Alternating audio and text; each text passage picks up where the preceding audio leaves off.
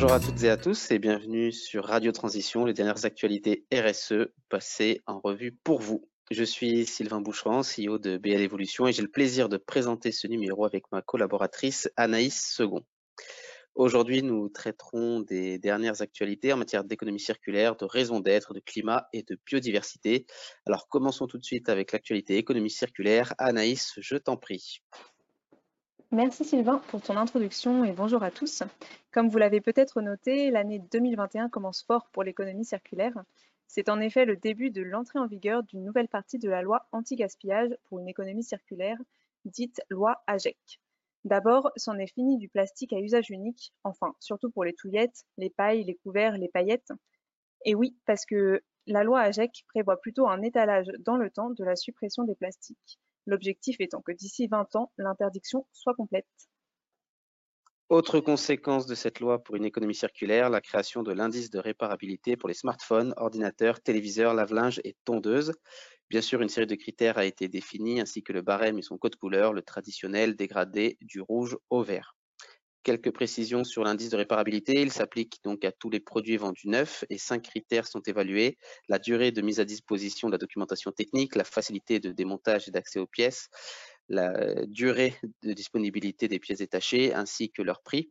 Et enfin, un critère spécifique à chaque catégorie de produits. Cela va aider les consommateurs à mieux choisir leurs achats et incitera les entreprises à concevoir des produits plus durables. Au-delà d'une loi euh, très attendue, l'économie circulaire contribue à un avenir plus durable et c'est en tout cas l'avis du fonds d'investissement euh, Candriam qui vient de créer un fonds d'action international dont l'objectif même est de n'investir que dans ces entreprises qui placent l'économie circulaire au cœur de leurs activités. Intéressant signal, euh, en effet, merci Anaïs.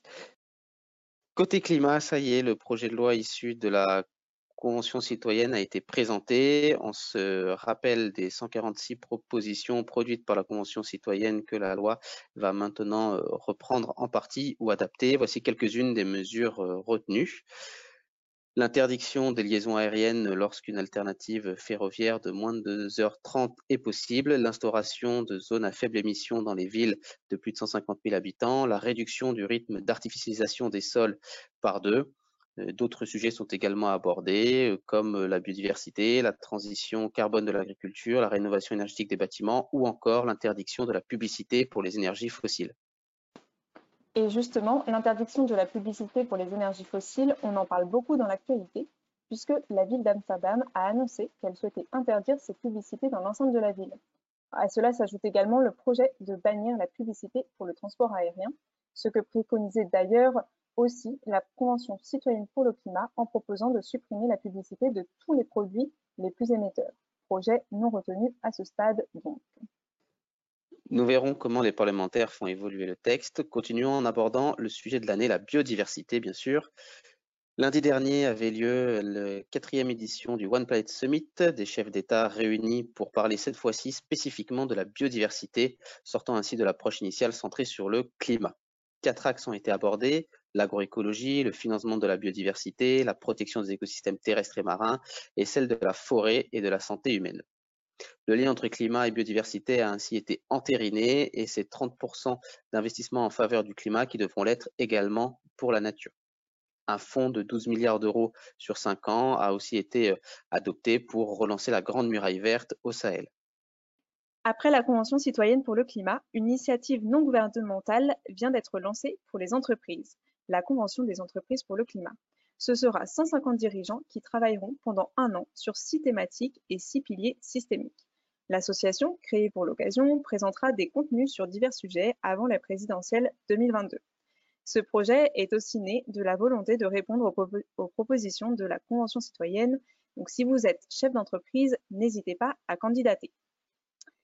Et enfin, dernière rubrique de notre émission, la raison d'être, avec la création de l'Observatoire des sociétés à mission.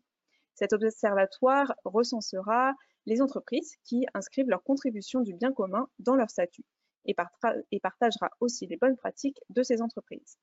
Si l'Observatoire des sociétés à mission vous intéresse, un webinaire de présentation a lieu ce jeudi à 11h.